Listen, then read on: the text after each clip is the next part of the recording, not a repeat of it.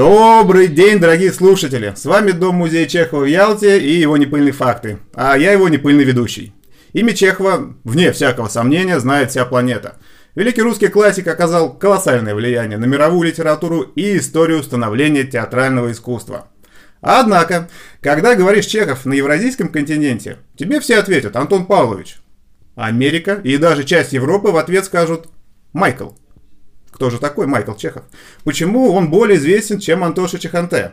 Об этом мы сегодня побеседуем с нашим старшим научным сотрудником Юлией Георгиевной Долгополовой. Юлия Георгиевна, здравствуйте. Здравствуйте. Давайте начнем с главного. Кто же такой Майкл Чехов и кем он приходится Антону Павловичу Чехову? Михаил Александрович Чехов – родной племянник великого писателя, сын его старшего брата Александра – Кроме этого, он еще юбиляр. В этом году мы отмечаем 130 лет со дня его рождения, поскольку он родился в 1891 году, 29 августа в, Моск... Э, в Петербурге.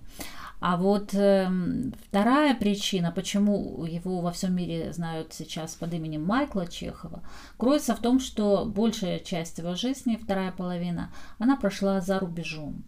По объективным причинам в 1928 году Михаил Александрович, будучи успешным очень актером, режиссером, театральным педагогом, ни много ни мало руководителем МХАТ II, МХАТ I Станиславский возглавлял, а МХАТ II Михаил Александрович Чехов, по объективным причинам в 1928 году он эмигрирует и с наступлением фашизма в Европе перебирается в Соединенные Штаты.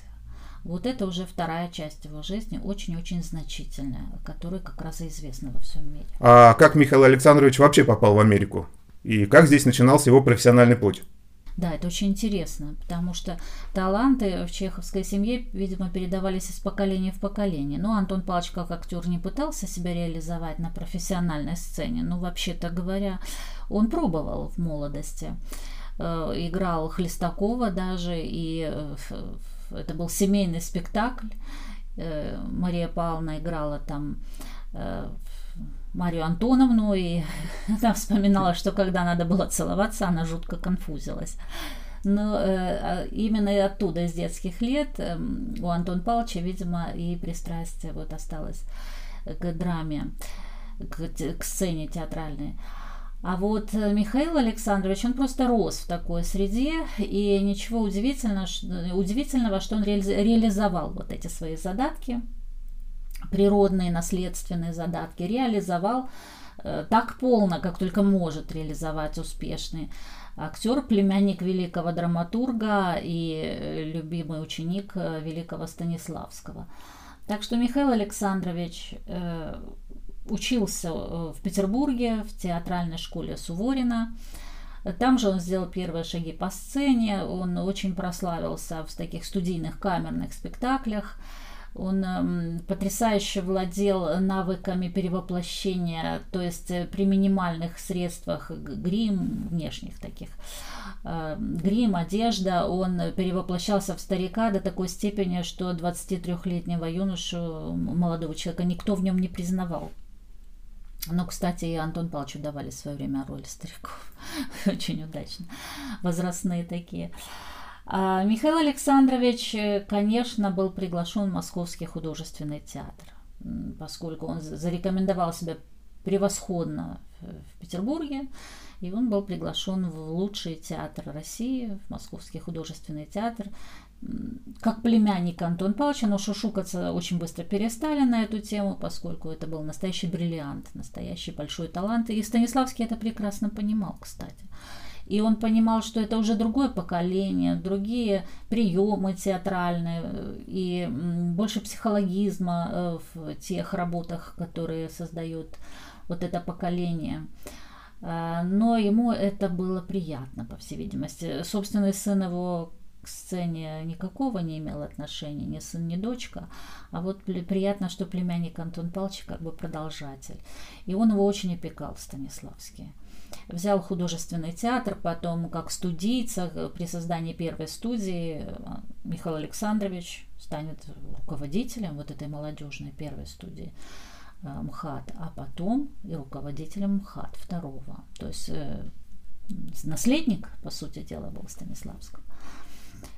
Но за границу ему пришлось уехать в 1928 году, когда начались гонения на Э, деятелей культуры э, за то, что они не все соглашались э, слушать рекомендации, настоятельные рекомендации. Мы делали такие предложения, от которых невозможно было отказаться. А Михаил Александрович отказывался, позволял себе отказываться. Но вы же понимаете, что это все было до поры до времени.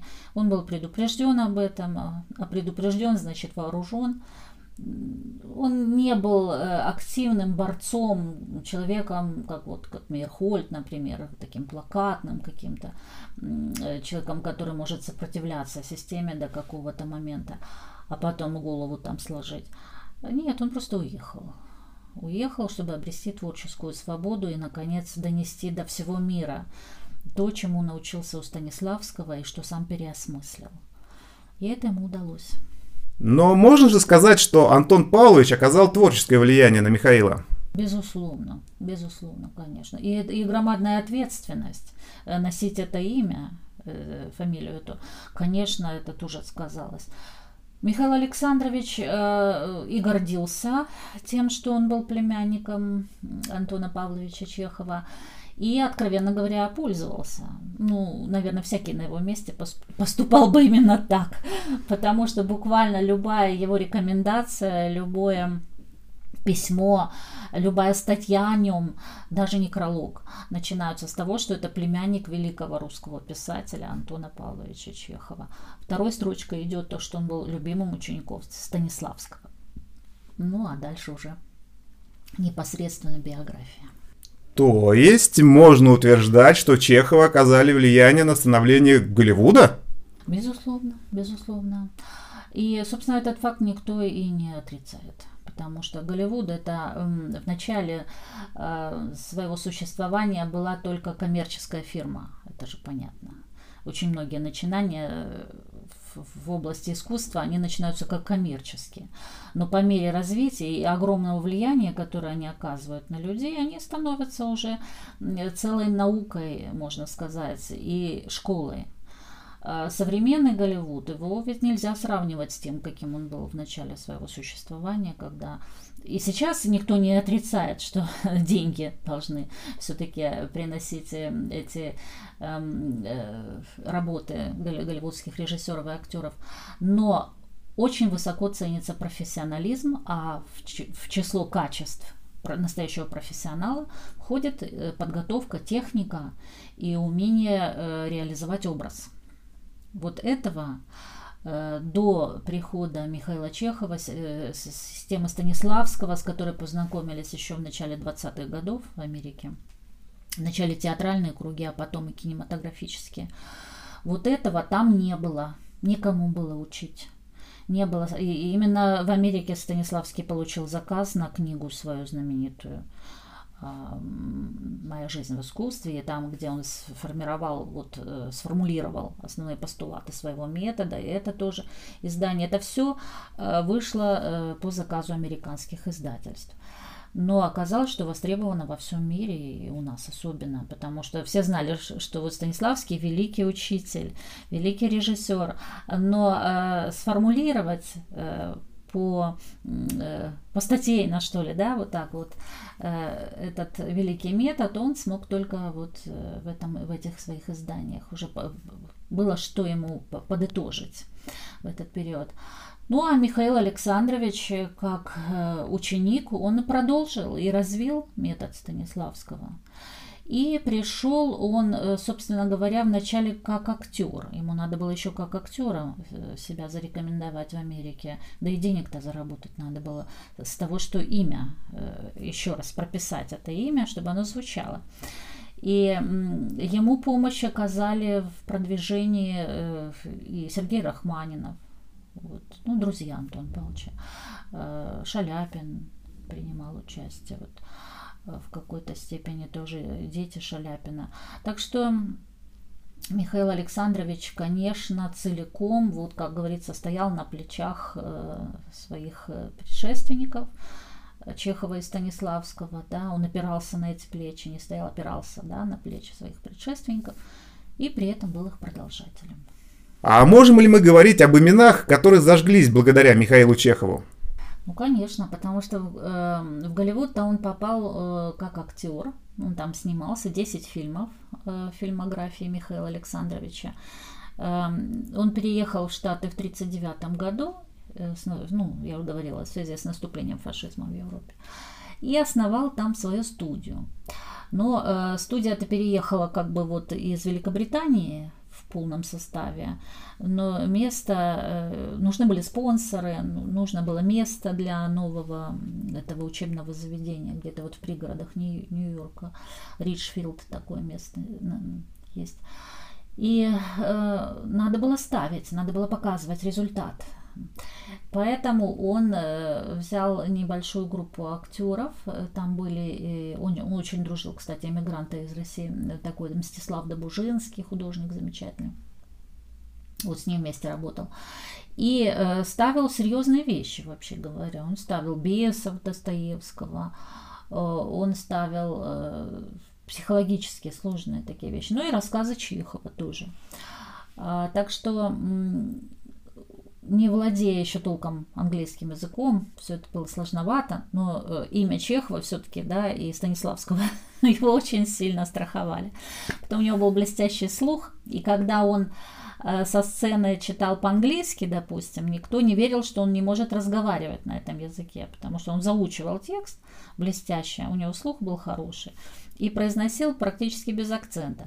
А беседовать с ним было сложновато. Но этот недостаток он быстро восполнил. восполнил. И э, уже стал преподавать и сниматься, и даже за одну роль в фильме «Зачарованный» Хичкока он был э, номинирован на Оскар как лучший актер второго плана вот этот фильм «Зачарованный» или «Завороженный» другое название. Очень интересный. Он у нас, кстати, когда-то транслировался здесь в музее во время акции «Ночь музеев».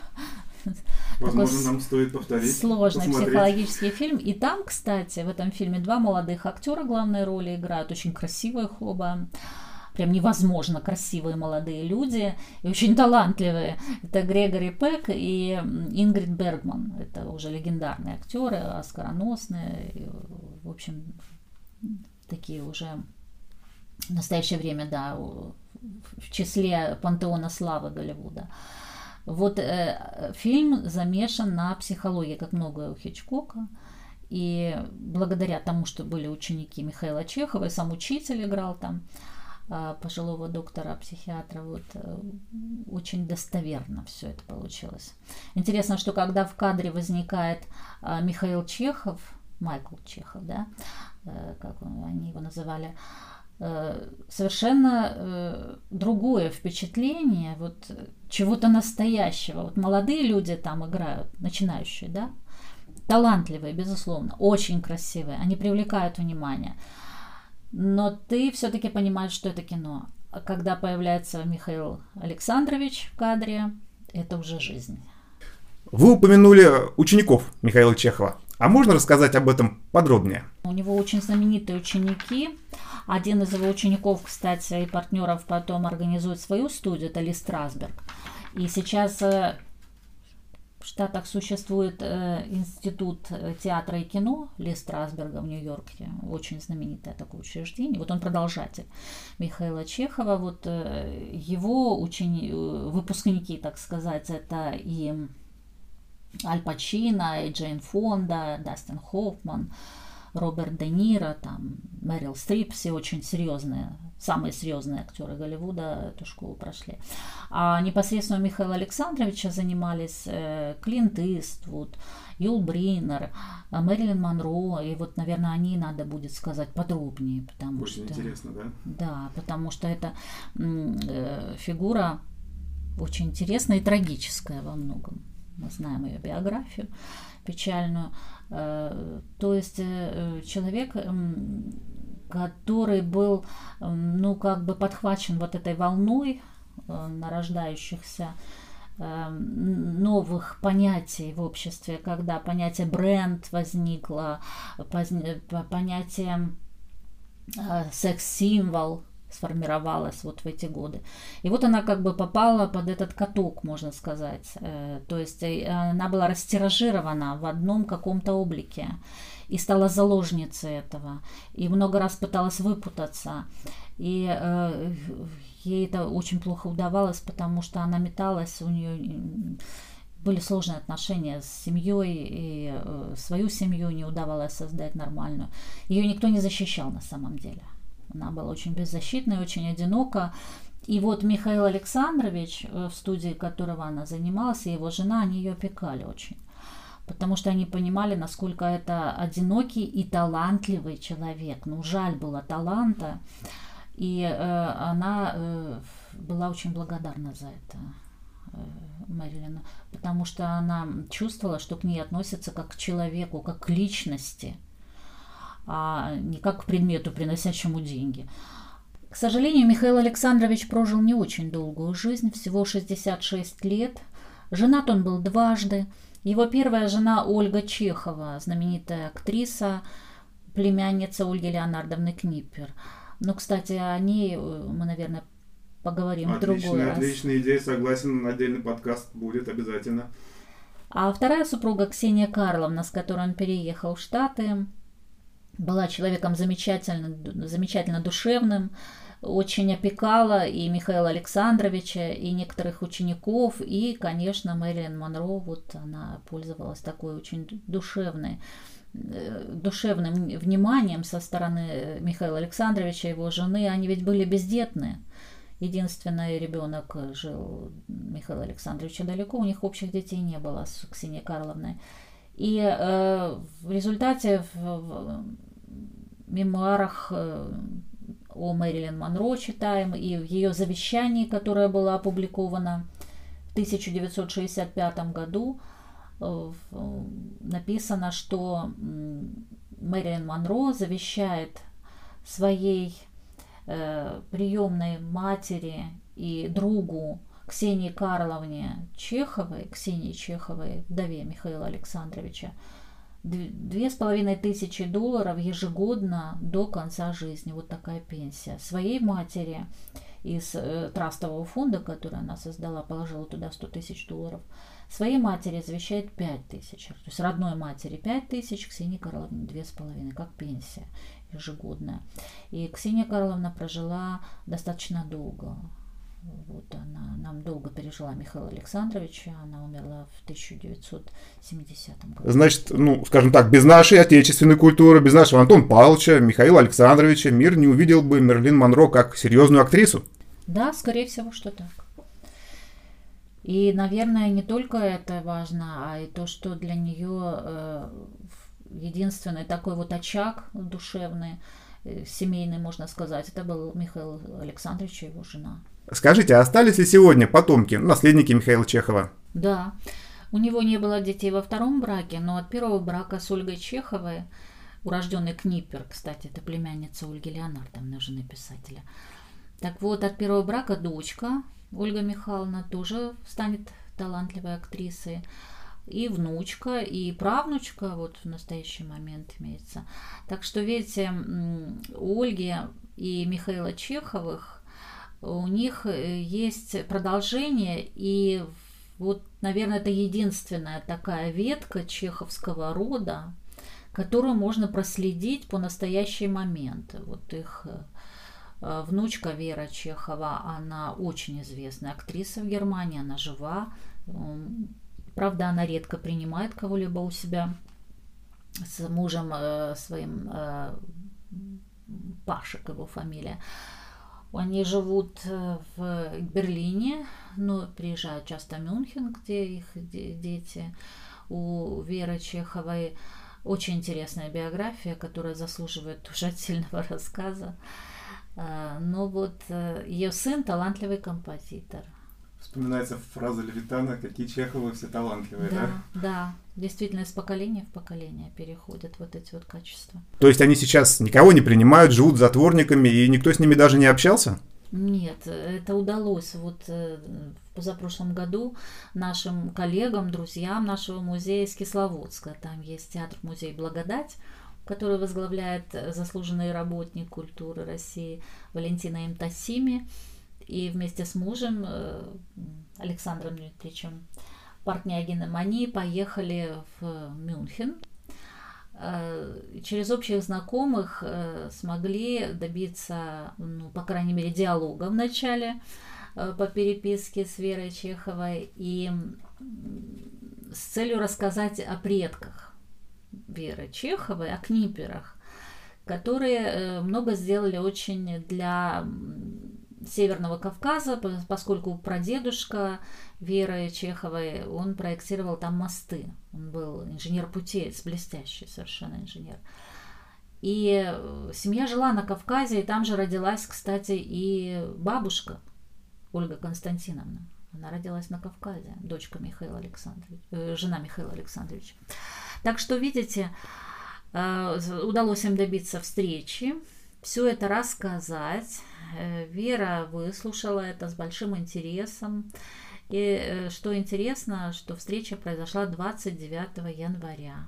В день рождения Антона Павловича Чехова. Что ж, мне кажется, у нас получился очень интересный разговор. Юлия Георгиевна, мы от чистого сердца благодарим вас за эти непыльные факты, за ваш колоссальный научный труд. Друзья, если вам понравился наш первый выпуск подкаста, подписывайтесь, ставьте лайки, рассказывайте друзьям и обязательно пишите ваши вопросы и предложения. Рады будем услышать ваши темы и с удовольствием расскажем о них в нашем подкасте. До встречи в музее. Пока-пока.